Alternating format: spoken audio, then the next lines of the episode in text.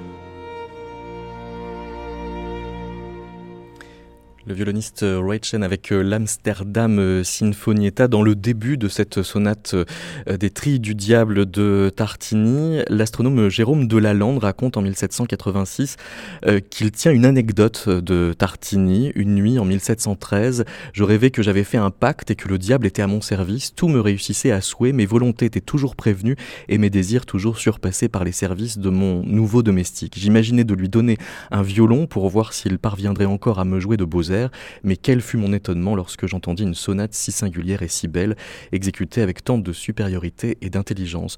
Bonjour, Jacqueline Carrois. Bonjour. Ce rêve euh, a une grande postérité puisqu'il est euh, abondamment joué après et qu'il est commenté par Freud. Oui, mais pas seulement par Freud, c'est-à-dire ça devient véritablement un rêve qu'on répète tout le temps, tout le temps. Freud ne, ne vient qu'à la suite d'une longue chaîne.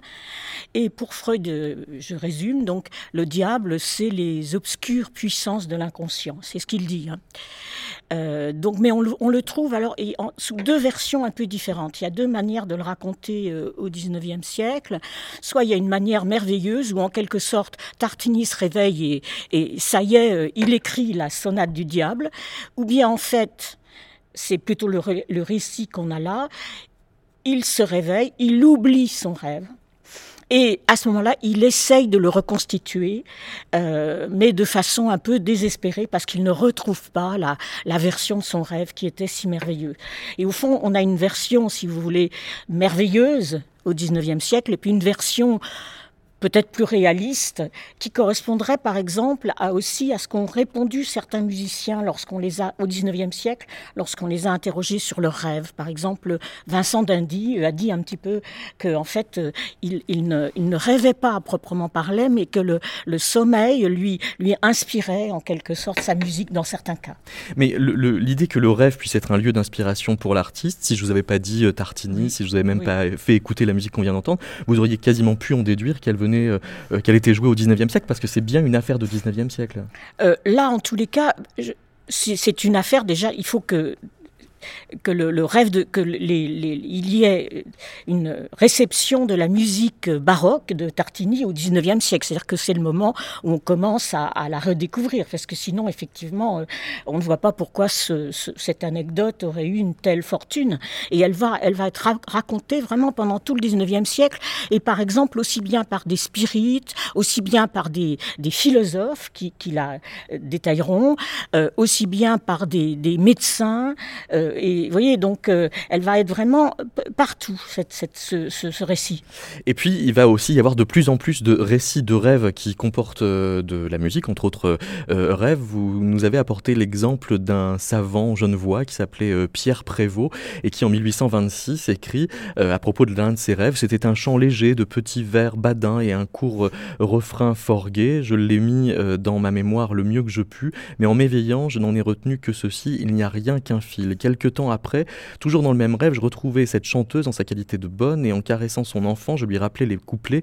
Elle me répondit de suite en badinant et me répétant le commencement du deuxième. Oh oui, il n'y a qu'un fil prononcé il n'y a. Et il écrit prononcé il n'y a. Il a un souvenir phonique très précis. Oui, c'est dans, dans, un manuscrit donc euh, qui est à la bibliothèque euh, de Genève. Il faut s'imaginer aussi cela peut-être prononcé dans le rêve avec l'accent genevois. Parce que, euh, donc, euh, je me souviens une séance sur, l'histoire des rêves euh, qui était à Lausanne, pas à Genève. Hein. mais un de nos collègues l'a lu avec l'accent genevois. Et c'était assez, assez drôle.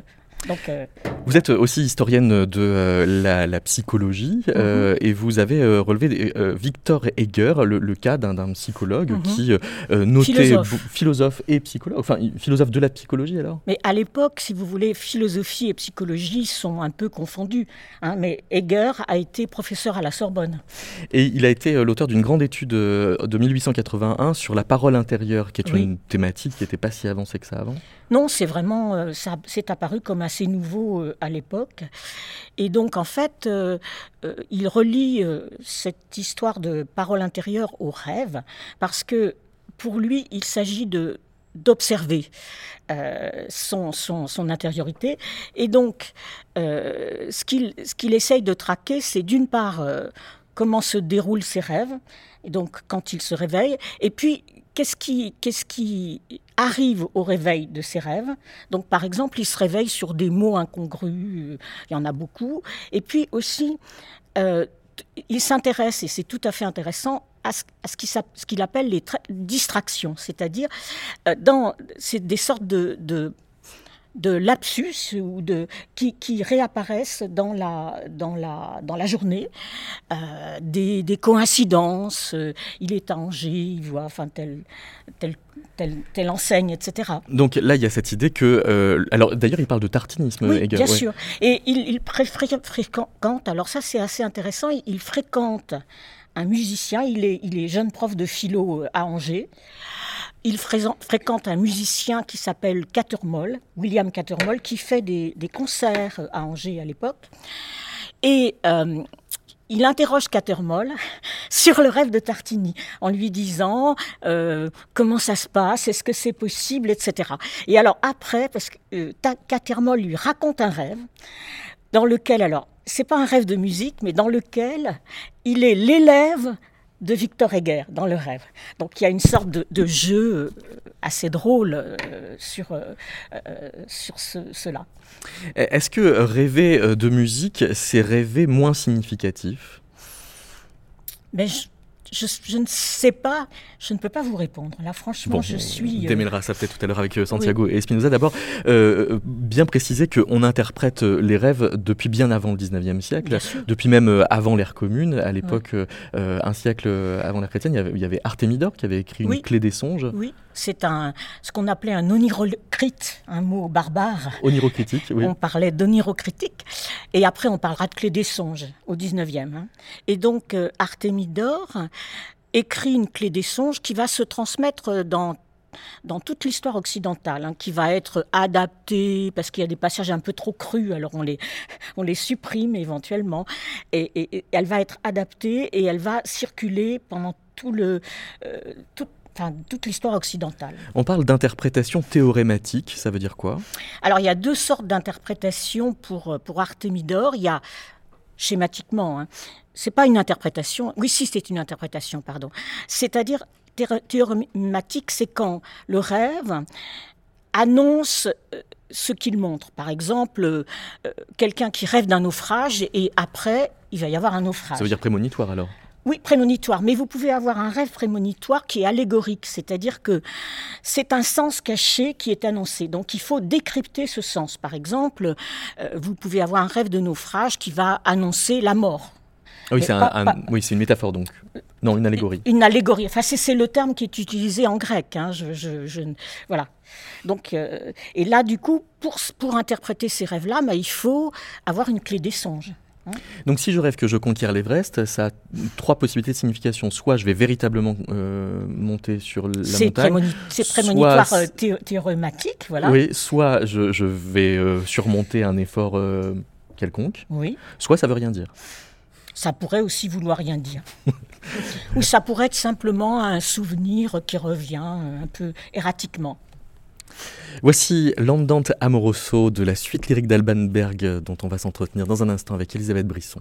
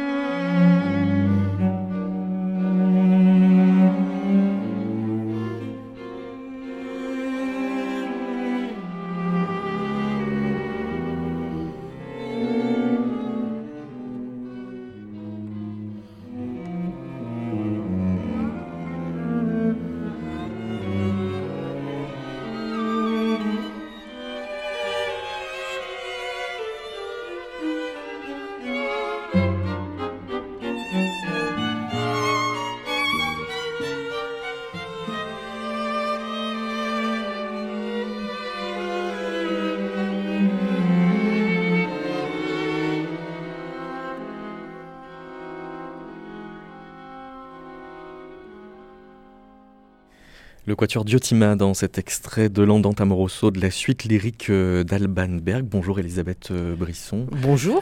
On pourrait dire que cette musique est onirique parce qu'elle ne dit pas tout, mais ce qu'on n'entend peut-être pas, c'est que les notes qui polarisent un peu le, thème sont A et B, La et Si bémol, qui sont les initiales du compositeur Alban Berg, et les lettres H, F, qui correspondent aussi et au fin en gamme allemande, qui désigne Anna Fuchs, à qui il veut se lier presque autant qu'il lit les notes entre elles. Donc c'est une partition codée? Euh, codé pour lui, euh, c'est difficile à dire, c'est qu'il a pris comme matériau musical euh, des éléments qui sont des éléments de, de la, lecture euh, anglo-saxonne des notes. Et pour lui, bah, il est dans la lignée de, de, de, Bach, de Schumann, de Liszt, de dire qu'on va prendre comme matériau, je dis bien musical, des éléments qui sont qui ont trait à autre chose puisque euh, ces lettres sont les initiales de ses initiales à lui et ceux de son amoureuse et qui de son celle qu'il aime et qu'il ne peut pas accéder euh, à laquelle il peut pas accéder hein. donc il va les lier les unes les autres dans son écriture musicale alors dans, dans euh, votre livre Alban Berg au, miroir de ses œuvres aux éditions Aida Musicae vous écrivez que chez Alban Berg l'œuvre est l'équivalent d'un récit de rêve bien construit qui cache ce qu'il est interdit de faire savoir ce qui ne saurait être exprimé sans tomber sous les coups de la censure. Vision assez freudienne du rêve alors. Euh, oui, alors c'est justement, je sais pas, euh, pour, pour Berg, il l'a pas délibérément construit comme ça, mais il se trouve que sa euh, façon de composer est très à l'image de ce qui se passe dans un récit de rêve. Un récit de rêve, comme on, l'a dit, c'est quelque chose de, Même si on ne s'en souvient peut-être pas très bien, mais on essaye toujours de faire un récit. Et, il est très. Euh, ce qu'on appelle le, rêve euh, qui est manifeste hein, et qui euh, cache quelque chose qui est complètement crypté, qui est ce que Freud appelle le rêve latent. Et Berg réussit donc à construire ce rêve manifeste avec des éléments très très précis hein, pour cacher en fait ce que lui veut dire profondément. Comment on sait qu'il crypte alors? Ah ben, Il crypte de, façon très très différente. Alors il y a, il y a des lettres, hein, mais il y a aussi il y a des, des nombres il a des, nombres qui sont des, nombres fétiches et qui ont une signification certainement pour lui. Euh, qui, euh, euh, il y a le 23 par exemple. Et alors, est-ce que, qu'est-ce que, pourquoi le 23 Il y a peut-être une date, mais et également quand on voit les lettres de son papa, eh bien, ça fait, ça fait 23. Donc, comme si son père était crypté dans sa façon de, de composer. Et il a, Berg a une façon très euh, incroyable de, précision pour euh, construire ce discours qui va être un discours euh, manifeste et très cohérent, cachant, enfin cachant. Ah oui, parce qu'il cache quoi alors? Ah, il cache tout ça, tout, tout, ce, tout cet inconscient. cette, si c'est juste pour nous dire qu'il est amoureux d'Anna Fuchs, c'est beaucoup de détours pris pour un faible message finalement. Euh, sauf que alors Anna Fuchs, euh, c'est que Anna Fuchs, c'est un, euh, je veux dire que un épiphénomène par rapport à sa propre vie intime. Et dans sa propre vie intime, enfin son histoire, enfin moi, il y a que euh, son père est mort quand lui il avait 15 ans et que ça a, il a eu un, gros choc. Et juste au moment, au moment de ce, gros choc il, a été il, a, il avait eu des relations sexuelles avec une servante de la maison dont il a eu une petite fille qui s'appelle Marie et euh, qui on lui a interdit on lui a interdit, oui, d'être un jeune père. Et euh, ça a été la, jeune fille a été éliminée euh, de la maison. Et euh, Berg, qui voulait se reconnaître comme père, il n'a même pas eu le droit d'en parler. C'était complètement quelque chose de caché. Et ça a été un, traumatisme très, très, très, très profond, dont il, il, reparle pas souvent. Hein, mais, et qui fait que raviver des éléments qui sont fonciers pour tout un chacun et qui se traduisent dans les, mots de, Berg entre la, en allemand entre Wunde euh, et Wunder. C'est-à-dire que Wunde, c'est ce qui est magnifique, merveilleux, et Wunder, il y a juste une lettre de différence, hein, et euh, qui fait que Wunder, c'est la blessure. Il y a sans arrêt cette tension entre le merveilleux et la blessure, c'est ce qu'il essaye de. C'est ce qu'il y a dans le fond. Et toutes ces, toutes ces, vies, euh, que ce soit avec sa femme Hélène ou avec euh, Anna Fuchs, qu'il ne pouvait pas avoir parce qu'elle était mariée, etc. Donc, il y a tout. C'est une phase. C'est ça ravive ce qui est, euh, en fait, sa structure psychique, on pourrait dire. Mais, mais quand on, on fait l'analogie comme ça, de se dire qu'il est à la musique ce que l'inconscient est au rêve, est-ce que c'est une analogie dont il lui-même conscient?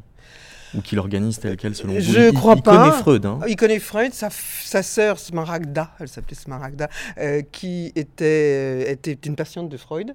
Euh, lui, il l'avait rencontré parce qu'il y avait des thés, enfin des, des thés dans les maisons de, de- de campagne, ils étaient proches. Donc, il et un jour, euh, la, la maman de Berg avait invité Freud et, qui, et Freud avait de l'asthme aussi. Ça, c'était un problème, c'est qu'il il y avait le, le- le souffle qui, qui venait plus. hein.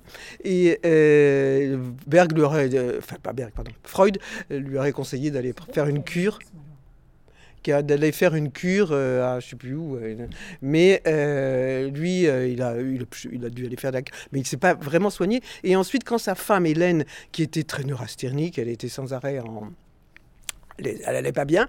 Alors ça, c'est encore toute une histoire. Je ne sais pas si c'est le lieu de le raconter, mais donc euh, sa femme Hélène, elle, elle a été persuadée qu'elle était une fille naturelle du- de l'empereur, parce que la mère de, de Hélène a été une des jeunes filles que l'empereur François Frédéric, euh, pas François Frédéric, pardon, François Joseph, euh, l'empereur François Joseph euh, avait sous sa main, euh, comme, ça, par des, un, passage secret dans le palais. Ce qu'on peut se demander quand on écoute euh, sa musique, c'est euh, par conséquent, qu'est-ce qu'on doit faire quand on écoute euh, des informations qui semblent être là Si on prend un, lead que l'on va euh, entendre euh, maintenant, extrait de son, son opus 2, le, le troisième, on est censé entendre des cloches qui seraient, parce que le rêve est mis en abîme, celles euh, dont rêve le dormeur, mais comme elles sont rêvées, elles sont ambiguës, et on ne sait pas si ce sont des, des cloches de victoire ou bien un glas funèbre. Eh, c'est tout le problème de l'attention et puis de l'inconscient. Je veux dire, dans l'inconscient, il y a c'est, c'est toujours euh, la victoire et la mort euh, qui sont euh, confondus. hein. Mais il faut passer jusqu'à essayer d'écouter l'ambiguïté entre les deux alors? Ah bah, bien sûr. Ouais.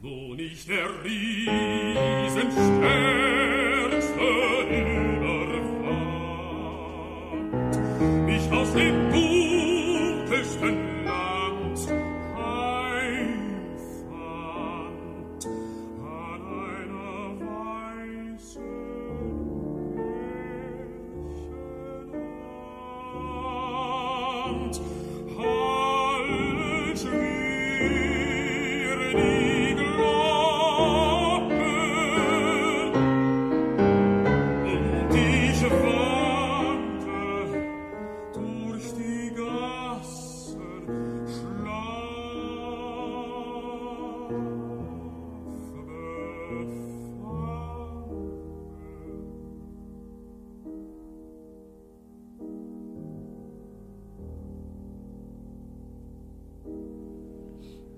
Bonjour Santiago Espinoza. Bonjour David. Vous avez publié aux éditions Encre Marine un traité des apparences où vous consacrez quelques pages à Freud, pour qui vous dites l'art partage avec le rêve le fait d'être un langage confus exprimant un contenu chiffré que l'analyste est capable de rendre manifeste, dévoilant le message crypté. Or, pour vous, euh, la musique a mieux à faire que de crypter les choses, puisque par définition, elle ne délivre même pas un message. Oui, tout à fait. Euh, Freud avait un rapport assez particulier avec la musique. Il est, enfin, disons qu'il avait un non-rapport avec la musique. Il n'aimait pas la musique. Il n'éprouvait aucun plaisir à, l'écouter.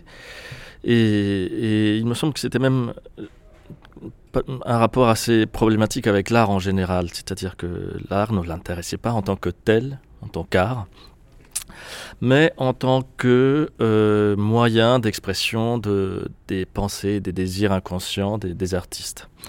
Donc euh, il le dit très expressément dans, dans, son livre sur le Moïse de Michel-Ange, où il dit, euh, moi, les, formes artistiques, bon, c'est pas ce qui me, ce qui me ravit le plus. Si je n'arrive pas vraiment à comprendre ce, que, qui se passe dans, la tête de l'artiste au moment où, où il crée quelque chose, je reste un peu pantois. Et euh, du coup, comme dans la musique, je comprends absolument pas ce qui se passe et je ne vois pas du tout le contenu de la musique, eh ben, je ne m'intéresse pas du tout à la musique. Euh, et ce qui l'intéresse, évidemment, vous connaissez ses analyses sur, euh, sur la, statuaire, sur, la, sur le Gardiva de Jensen. euh, c'est toujours cette idée, euh, très partagée encore aujourd'hui, que, bon, je sais peut-être même dans cette audience, elle est partagée, l'idée que l'art a un contenu qui est différent de la forme. Et donc, que lorsque lorsqu'on écoute un morceau de musique, comme on vient de l'entendre, on n'a entendu qu'une forme musicale qui ne sert qu'à exprimer un contenu dont elle diffère, contenu qui est ou bien politique, ou bien inconscient, ou bien sexuel, ou bien euh, autre chose. Et donc la, la tâche du critique, et notamment du psychanalyste, serait de déchiffrer cette œuvre pour euh, faire jaillir ce contenu crypté ou caché, volontairement ou involontairement, évidemment. Euh, je ne pense pas que ce soit le cas. Et, et d'ailleurs, euh, plus je pense à, à cette pseudo-distinction forme-contenu, plus je la trouve vraiment... euh, je cherche Mais un mot la- gentil. Vous la pensez, vous la pensez caduque? C'est joli, caduque, ça va. Non mais aberrante, caduque, mais je ne comprends aberrante, même pas ce que ça veut dire. Pour la musique, Non, je... pour tout. Je- J'ai commencé avec la musique en me disant effectivement on ne peut pas imaginer que, les, formes musicales, les arrangements sonores cachent un contenu autre que musical. Même si évidemment, comme, comme le disait Elisabeth à l'instant, euh, il y a des, contenus, euh, des pensées, des, désirs, euh, toute une histoire chez l'artiste qu'il voudrait plus ou moins exprimer. Mais de là à penser que qu'un artiste se dit tiens je vais je vais composer une pièce pour euh, critiquer le système capitaliste.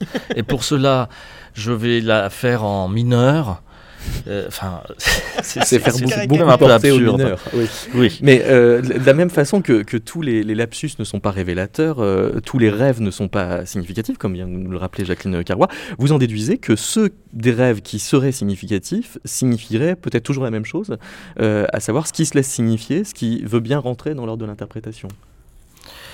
alors là je bon je vis-à-vis de, de la théorie freudienne des rêves que je trouve très intéressante euh, je dirais et ça je pense qu'on peut le dire sur Freud en général que il y a un petit problème d'universalisation chez Freud. Dans ce, désir un peu 19e siècle de, faire une science qui fait que euh, il estime qu'absolument tous les rêves ont une signification et que toutes ces significations sont euh, latentes, donc cachées, à moins de faire des rêves enfantins. Euh, mais qu'il y a toujours quelque chose à chercher euh, en interprétant les rêves. Je, je serais d'accord jusqu'à un certain point. Je ne sais pas si vraiment on peut, on peut dire ça d'absolument tous les rêves. Je ne pense pas. Et je serais d'accord avec euh, ce qui a été dit tout à l'heure. Euh, Je pense qu'il y a des rêves qui effectivement ne signifient pas grand-chose. Où il y a juste des images. Et euh, je pense que- je pense qu'on va revenir là-dessus. Oui. Je voulais juste dire que cela est quand même confirmé par l'histoire. C'est-à-dire quand on est historien des rêves, enfin, ce que j'essaye de faire, c'est que j'essaye de voir com- combien les rêves, d'abord, ont des sens différents selon les époques, selon les cultures, et puis quelquefois, selon les, je dirais, ben, ça veut rien dire, et c'est noté un peu comme ça. Donc, je crois vraiment que moi, j'ai fait le trajet, disons, de, de- de partir de Freud et petit à petit, je me suis dit, mais il faut revenir à toute une histoire des rêves. Je suis historienne, c'est vrai, mais qu'est-ce qu'on disait des rêves dans l'Antiquité euh, Qu'est-ce qu'on disait au Moyen Âge, par exemple? Il y a toute une, recherche actuellement sur l'histoire des rêves. Il y a des, historiens qui s'intéressent à l'Antiquité, au Moyen Âge, à l'époque, euh, au XVIIe, XVIIIe. Et Freud a en quelque sorte occulté toute cette richesse de, je dirais, d'une histoire hein, à laquelle je trouve intéressant de revenir. Voyez, par exemple, le rêve de Prévost, je le trouve assez, assez intéressant et assez drôle. Et je pense pas qu'on ait besoin de le, de le, de l'interpréter de façon freudienne. On, on va y revenir sur les différences euh, interculturelles parce qu'il peut y avoir entre les, les façons Oui. même de, de rêver et l'importance que l'on donne euh, aux rêves. Pour euh, boucler sur cette question de, de musique qui euh, n'est pas transitive dans, dans ce qu'elle peut produire en termes de, de sens, vous écrivez dans, dans Traité des, des apparences Si je devais ressentir à l'écoute d'une sonate de Mozart un sentiment on ne peut plus courant, disons celui de la perte d'une amoureuse, je ne vois pas en quoi la musique de Mozart serait différente de n'importe quelle autre musique qui se proposerait de transmettre un tel sentiment, ni de n'importe quelle autre forme d'art, ni même du mot qui sert euh, à le désigner. Donc ça veut dire que euh, vous ne dites pas qu'importe la musique pour peu qu'on ait le frisson, vous dites plutôt que la musique ne traduit pas un frisson, mais est même autre chose qu'un seul vecteur de- d'expression de, sentiment. Je dirais que pour, pour, pour revenir justement à ce mot d'interprétation, je pense que c'est bien le mot qui fâche. Enfin, c'est- il faut toujours interpréter, et interpréter, ça veut dire, euh, euh, quand on écoute quelque chose, ça veut dire autre chose. Et je pense que cette tendance à interpréter, et dans les rêves, et dans l'art en général, et dans la musique, euh, vient d'une- espèce d'incapacité d'accepter que les choses sont ce qu'elles sont, simplement. Les rêves sont parfois des rêves, uniquement, et de la musique, c'est de la musique. Et ce que je veux dire euh, avec ce très beau passage que vous avez lu, euh, c'est que si on cherche une interprétation de la musique, si on cherche dans la musique autre chose que de la musique, et si on prétend que la musique traduit des émotions euh, qu'on peut éprouver dans n'importe quel autre moment, c'est qu'on ne comprend pas ou qu'on n'arrive pas à éprouver soi-même des émotions musicales. Euh, je veux dire, euh, on ne, on ne s'aperçoit pas qu'il existe une émotion exclusivement, spécifiquement musicale, qui est produite par des idées musicales, c'est-à-dire des arrangements sonores. Et je dirais d'ailleurs que- qu'il en va de même dans toutes les formes d'art. Euh, Vous opinez, Elisabeth Brisson? Oui, parce que euh, Berg, il, Berg, il, il- il a pris la musique pour, pour exprimer son désir. Enfin, exprimer, c'est pas. pour- euh, C'était son désir, c'était son être au monde qui était euh, musique. Et il a été. euh, bon, et euh, après, tout, tout, tout est prétexte. hein, mais euh, c'était la combinaison sonore, comme vous dites, c'est ce qui le, ce qui le frappe, là. C'est le, la sonorité, le clang, comme il dit. euh, et c'est ce qui, pour lui, est- c'est comme vous dites, c'est pas de la signification, c'est mais euh, c'est une façon d'être au monde et c'est sa façon à lui de se trouver. Et vous dites très bien que c'est un prétexte. Et, Oui. et quand, quand on lit par exemple les, les entretiens de Hitchcock avec Truffaut, euh, c'est ce qu'il appelle le MacGuffin. C'est-à-dire, il, il faut faire qu'un film parle de quelque chose, Oui. enfin, mais on s'en fiche un peu de quoi. C'est- L'essentiel, c'est de faire du cinéma, et le cinéma n'est pas l'histoire, c'est pas le scénario. Voici une musique euh, qui est censée être gorgée de désir puisqu'il s'agit euh, de l'ouverture de Don Giovanni de Mozart. Vous écoutez Métaclassique, une émission de David Christoffel.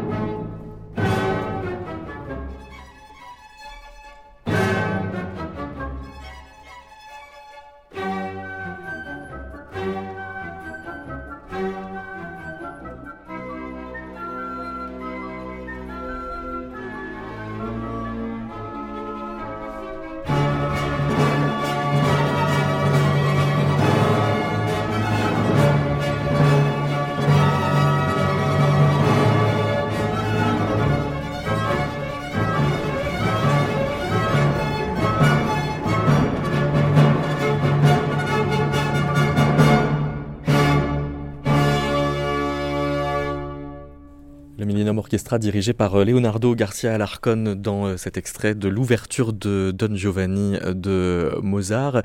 Chacun peut y cristalliser quelque chose ou pas. Euh, Jacqueline Carrois, on disait que tous les rêves n'ont pas lieu d'être décryptés et que c'est une question qu'on se pose depuis l'Antiquité. Déjà, Homère faisait la différence entre, Oui. entre quoi et quoi?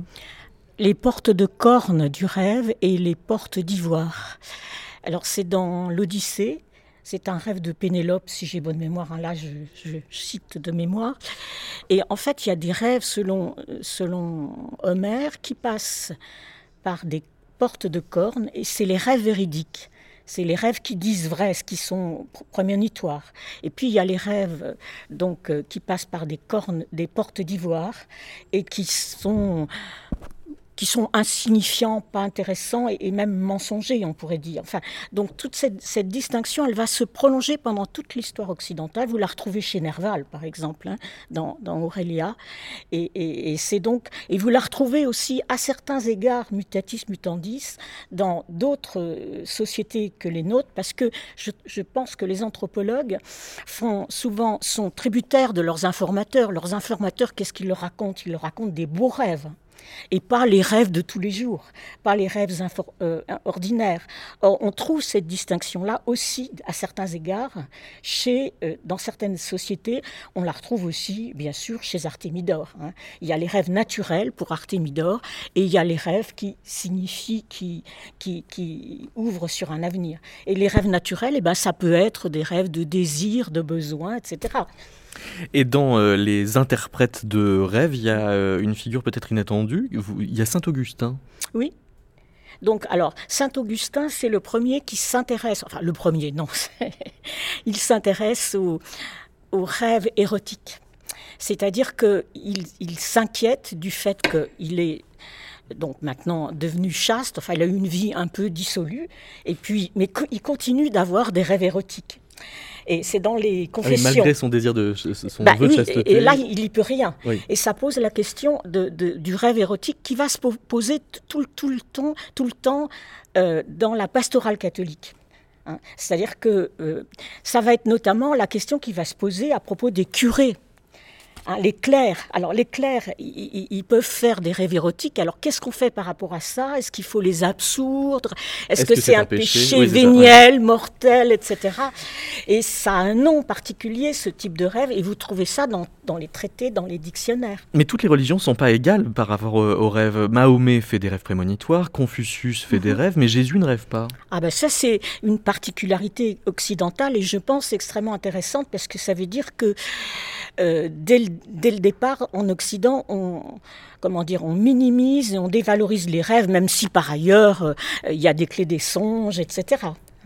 Les mathématiciens qui ont des intuitions créatrices en plein rêve, ça arrive euh, quand dans l'histoire?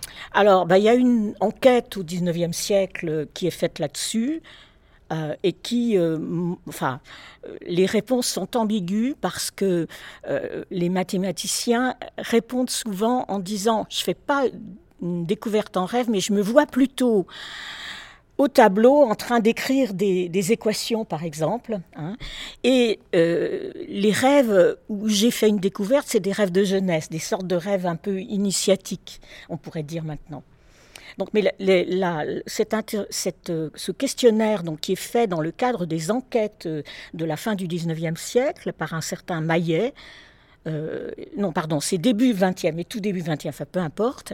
Et donc, elle est tout à fait intéressante parce qu'on voit un grand nombre de mathématiciens de l'époque qui répondent et qui connaissent bien d'ailleurs euh, les théories psychologiques, parce que c'est toujours la même histoire. En fait, on rêve en fonction des théories du rêve. On n'est pas, on n'est pas tout à fait neutre et innocent par rapport au rêve. C'est-à-dire qu'on a accusé les patients de Freud de rêver freudiennement. Hein, par exemple, Mais à l'époque. précisément, c'est-dire qu'il y a un autoconditionnement à, ben ce qu'on se fait vivre en rêvant, euh, de là à parfois même euh, viser un état un peu rêveur au sein même d'un état d'éveil.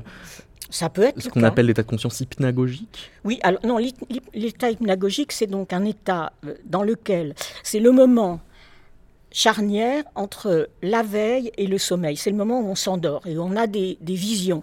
C'est un mot qui est créé par euh, Alfred Maury. Ensuite, maintenant, les, physiologistes actuels parlent aussi d'état hypnopontique pic, pardon, je voyais, je le prononce mal, pour les états du réveil, parce qu'au réveil aussi, on est un peu entre, euh, entre sommeil et veille. Et donc ça, ça peut être propice euh, à, créer de la, de la musique. avant les surréalistes, il y a par exemple Saint-Saëns qui euh, visait des états de conscience particuliers pour écrire. Oui, tout à fait. C'est-à-dire qu'en fait, on peut dire que c'est dans des états hypnagogiques, enfin c'est ce que, dans l'enquête, c'est ce qui apparaît aussi, c'est dans ces états-là, parce qu'il y a eu beaucoup d'enquêtes hein, sur la, la création, et et par exemple, le, rêve de Tartini a été présenté effectivement comme un rêve créateur, comme un rêve d'invention. Parce qu'il y a aussi une catégorie de rêves euh, dans l'histoire des rêves qui sont les rêves d'invention.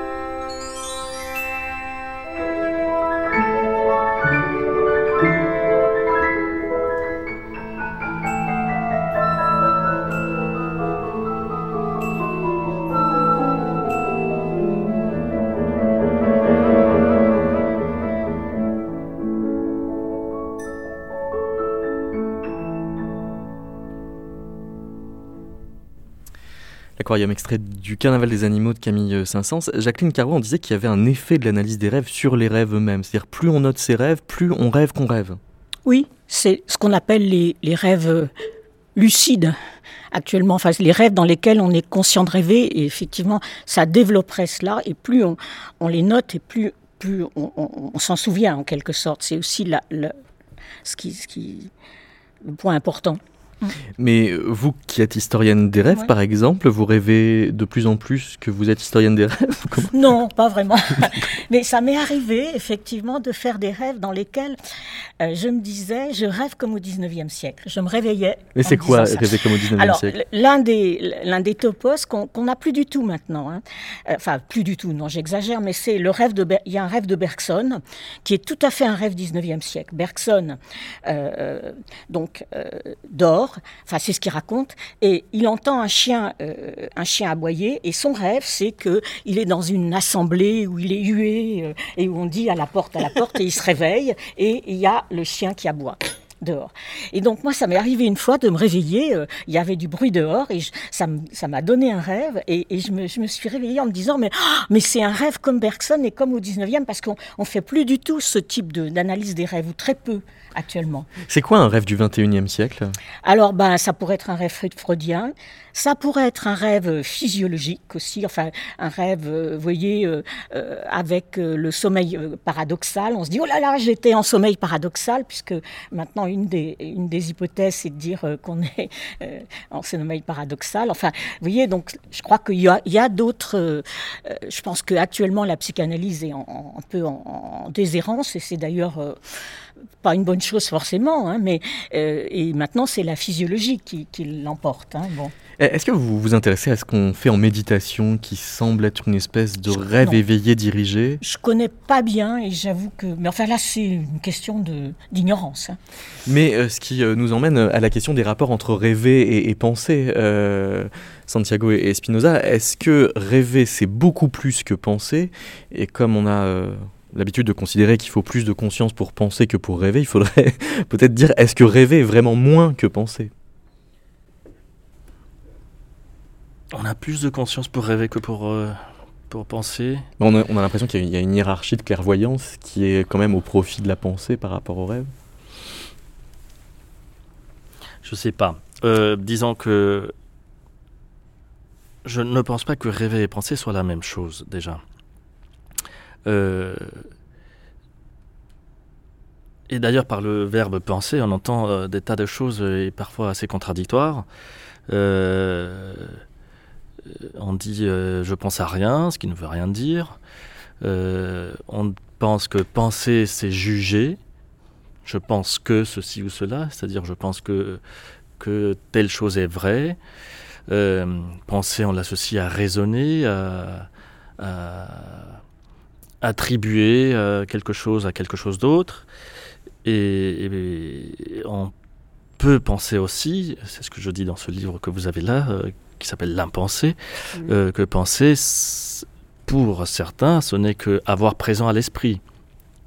Euh, pour, pour Parménide, par exemple. Et rêver, c'est quelque chose d'assez différent. C'est-à-dire que j'ai présent à l'esprit des choses, bien sûr, je, je vois des images, je vois des, des, des histoires, des scènes, euh, j'entends des sons. Il m'est arrivé de composer deux pièces de musique assez mauvaises euh, pendant mes rêves. Une, c'était une chanson brésilienne. Tiens. Et l'autre, c'était un début de requiem. Euh, mais euh, ce n'est pas pensé. Je ne pense même pas que ce soit vraiment un acte tout à fait euh, créateur au sens propre. Quoique, enfin, bon, la, la composition est quand même presque faite. Mais euh, je pense que, que, que le rêve comprend nécessairement pour la réalité quand on rêve, à moins de faire des rêves lucides, euh, où on se rend compte qu'on est en train de rêver, mais je, trouve que ça cela reste assez rare, contrairement à ce que disent les élèves maintenant à chaque fois qu'on parle des rêves. Euh, moi, il m'est arrivé deux ou trois fois seulement de ma vie de me rendre compte que j'étais en train de faire un rêve. Et quand on rêve, on, voit une sorte de réalité, mais euh, dans laquelle on a peu de d'influence soi-même. C'est- une sorte de vie parallèle qui vous est imposée, mais vous ne pouvez absolument rien faire. Un rêve vous, vous êtes imposé par vous-même, mais, mais votre volonté y est nulle, euh, votre capacité d'incidence y est nulle. Euh, donc je trouve que c'est une, une, une activité de l'esprit assez étrange, sui generis, c'est-à-dire il ne ressemble pas vraiment à notre perception courante. Et, et donc j'ai du mal à, à- à me dire que, que nous pouvons faire des tas d'opérations que nous faisons dans la vie quotidienne lorsqu'on rêve, c'est-à-dire euh, euh, réfléchir ou, euh, ou faire des découvertes mathématiques pendant le rêve. Euh, Mais c'est Voilà. précisément ce que vous décrivez là qui laisserait penser que la musique nous mettrait quand même plus du côté du rêve que de la pensée. Bah, je dirais là encore que l'acte créateur, l'acte euh, de, de l'artiste qui compose une œuvre musicale, est, est là aussi un acte euh, sui generis. Enfin, quand, quand on compose, on ne pense pas à, à- à sa copine euh, ou au système politique, on pense à Bah, des Berg, il pense à sa copine apparemment. Oui, mais en parallèle. Non, non, Ah. c'est- c'est- oui, Oui. ça. En parallèle. C'est-à-dire, je, je peux, je peux me dire, bon, enfin, comme je disais tout à l'heure, en rigolant un peu, en pensant à, à Luciano Berio, par exemple, qui est un excellent compositeur, mais qui avait des idées un peu banales, quoi. Euh, Enfin, bon, on va critiquer le capitalisme, comme je disais Ah, tout à des l'heure. idées politiques, Oui. pas des idées musicales. Voilà. Oui. Et donc, on peut avoir des idées musicales géniales, et en même temps, croire, même euh, être persuadé que ces idées musicales ont un rapport quelconque avec les idées un peu euh, courantes ou banales qu'on a par ailleurs en politique ou, ou de- des sentiments amoureux ou romantiques ou autres. Je ne pense pas que l'élément euh, euh, qui permet à l'artiste de composer ou de créer quelque chose vienne d'ailleurs que de l'art lui-même. Je, pense que le, musicien compose déjà avec des idées musicales, comme le peintre pense déjà en, en couleur et, le, et- en, texture. Quoi. Donc je pense que ce sont des activités mentales différentes qu'on ne peut pas vraiment euh, confondre. euh, Jacqueline Carrois Moi, je voudrais dire que le rêve n'est pas seulement un phénomène privé. C'est-à-dire que c'est un phénomène qu'on socialise toujours. Les animaux rêvent, moi je suis d'accord, mais qu'est-ce qu'ils font pas les animaux? Ils racontent pas leurs rêves, ils en font pas des supports de croyance, par exemple. Or, moi en tant qu'historienne, je travaille sur des rêves, euh, et, tout le monde en fait travaille sur des rêves racontés, publiés, euh, notés, etc. Donc ça, ça me paraît vraiment très important que le rêve humain est un phénomène privé et, tout à fait euh, euh, mental, mais aussi un, phénomène qui est divulgué. Sinon, il n'y a pas de rêve. Un rêve qui n'est pas raconté, il n'existe pas, en quelque sorte. Enfin, d'une façon ou d'une autre, hein, pas divulgué, etc. Et ça, ça me paraît le point très important. Et moi, je suis très prête à penser que mon chat rêve. Je le pense très volontiers, mais simplement, il ne me raconte pas ses rêves et il ne le raconte pas à ses congénères. Et ça, c'est important. C'est pour ça que vous n'en faites pas de livre, hélas. Des rêves de votre chat. Eh ben non. Bon. Mais Euh, j'ai mis des, chats dans mon rêve quand même. J'ai mis des rêves de chats du 19e. Ah, quand des humains rêvent de leur chat. Ou oui, de chats. ça. oui. Quand, les, quand les humains rêvent de leur chat, et là j'en ai plusieurs exemples. Eh, Est-ce que les, les- les traditions interprétatives peuvent euh, changer? C'est-à-dire, est-ce que rêver de chat, c'est, euh, ça a le même signe quand on est au XVIe siècle, au XIXe Alors oui, mais, si vous voulez, rêver de chat, par exemple, dans les clés des songes, en général, c'est mauvais signe. hein. C'est euh, le chat est un animal sournois, contrairement au chien dans les clés des songes, que j'ai consulté. hein. Et je pense que c'est la même chose chez Artemidor. Mais c'est vrai que il y a une évolution des clés des songes, mais très très lente. Alors, par exemple, vous voyez au 19e siècle apparaître des entrées qui évidemment sont pas chez Artemidor. Par exemple, l'entrée guillotine. Voilà, Euh, ça c'est évidemment. euh, C'est- marqué, oui. Artemidor parle de décollation, rêve de décollation, hein, et, et puis euh, c'est adapté au 19e siècle, et alors on reprend les interprétations d'Artemidor, mais sur la décollation, et en même temps on peut parler aussi de guillotine. Mais rêver de musique, alors, c'est bon, bon ou mauvais signe? C'est plutôt bon signe. Enfin, de ce que j'ai lu, dans... attendez. Même si c'est de la musique de basse qualité Euh, alors, il y a, euh, j'ai trouvé, il y a une clé des songes qui a été la clé des songes la plus, l'une des plus divulguées au 19e siècle, et elle est sous pseudonyme. Mais j'ai, je crois avoir trouvé le pseudonyme de l'auteur, et c'était un type qui s'intéressait à la musique. Qui était un musicien qui s'intéressait au théâtre aussi. Euh, donc, euh, et effectivement, dans cette clé des songes, musique, c'est plutôt bon signe. Violon aussi, par exemple, si vous rêvez de violon.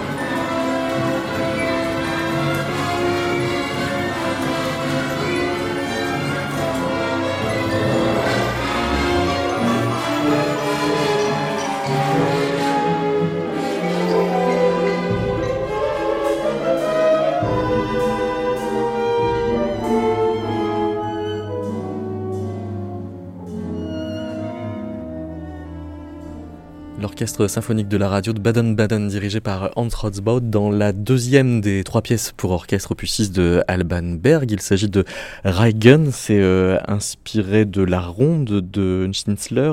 Euh, Elisabeth Brisson, là, il y a une volonté de contourner la censure et le recours à une musique onirique qui sont pas forcément liés ou pas directement?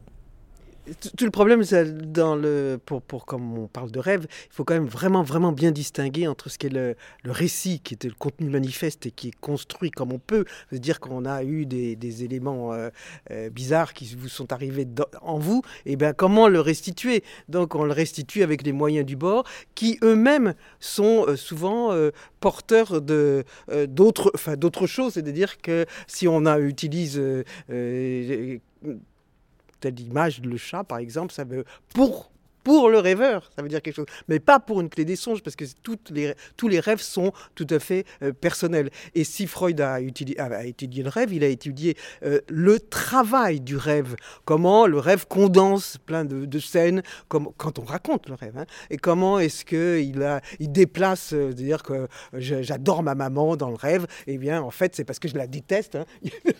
il y a un déplacement qui fait qu'on rêve, oh là là, c'était formidable, j'ai eu ma maman, j'ai fait un, un gros bisou. Mais euh, en fait, c'est exactement l'inverse. C'était pas ma maman.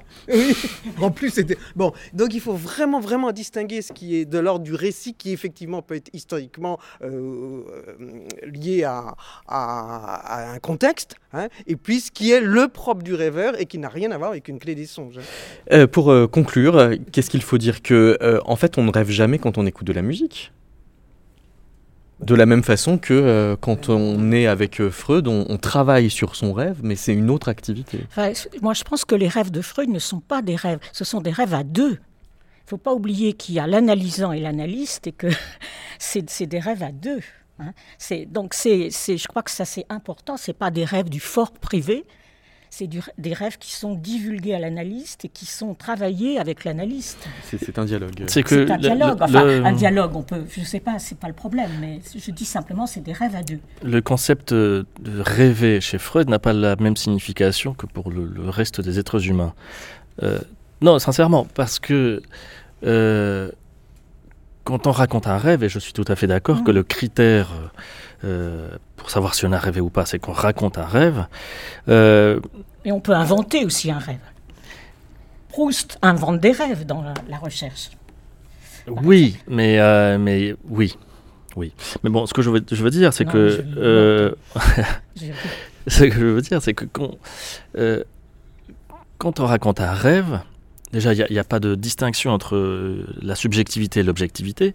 Euh, tout se passe en moi. Donc, euh, il n'y a pas de possibilité de vérification que telle ou telle chose se sont passées. Et, donc, on ne peut pas dire à quelqu'un, non, non, tu as rêvé de ça, mais ça signifie autre chose. Ça, ça n'a lieu que chez Freud. Cette idée que ce dont on a rêvé est quelque chose de différent que ce qu'on a vu, c'est un concept propre à la psychanalyse, propre à, à- ça, ça avait à lieu Freud. aussi dans les clés des songes. Je veux dire, c'était, c'était sans doute plus moins sophistiqué que chez Freud, mais on vous disait bien. euh, si Il y avait aussi un travail. Il y avait un travail éventuellement de décryptage dans les rêves allégoriques. Hmm. qu'on- hein, non, c'est juste un petit détail. Oui, oui, tout à fait, oui. Mais en tout cas, quand on écoute de la musique, euh, pour, pour essayer de Oui. répondre à cette Oui. question euh, difficile, euh, personnellement, je ne rêve pas. J'écoute de la musique et j'éprouve euh, des sensations et des émotions, mais je ne vois pas beaucoup de choses. Pour moi, la Ah. musique ne crée pas beaucoup Et vous, Elisabeth d'images. Brisson, en revanche, oui, vous rêvez Non, pas du non. tout. Non, non, la musique, c'est la musique et, et surtout pas d'image, surtout pas de. euh, Enfin, bah, il y a le Gesamtkunstwerk de, de, de Wagner, hein, mais c'est c'est autre chose. Bah, Il y a Fantasia aussi de Walt Disney, oui, mais qui a- m'a gâché pas mal de Oui, morceaux oui. pendant Bah oui. plus de 20 ans. Non, la musique, c'est la musique. On ne, il faut avoir les moyens d'écouter, d'entendre, euh, de suivre une phrase, de- d'entendre un timbre, de, de se spatialiser. De, bon, puis il faut, c'est, il faut beaucoup, beaucoup réécouter une œuvre euh, pour euh, pouvoir euh, euh, bah, la, restituer en tant que musique et non pas en tant qu'autre chose qu'est-ce qu'elle ce qu'elle n'est pas. merci beaucoup Elisabeth Brisson, merci Santiago Espinosa, merci, aussi à Jacqueline Carrois. Et puisque c'était euh, la première fois que nous enregistrions Métaclassique en public, merci au public réuni à la BPI, la bibliothèque publique d'information qui nous accueillait. Merci à elle. Merci à toi, David.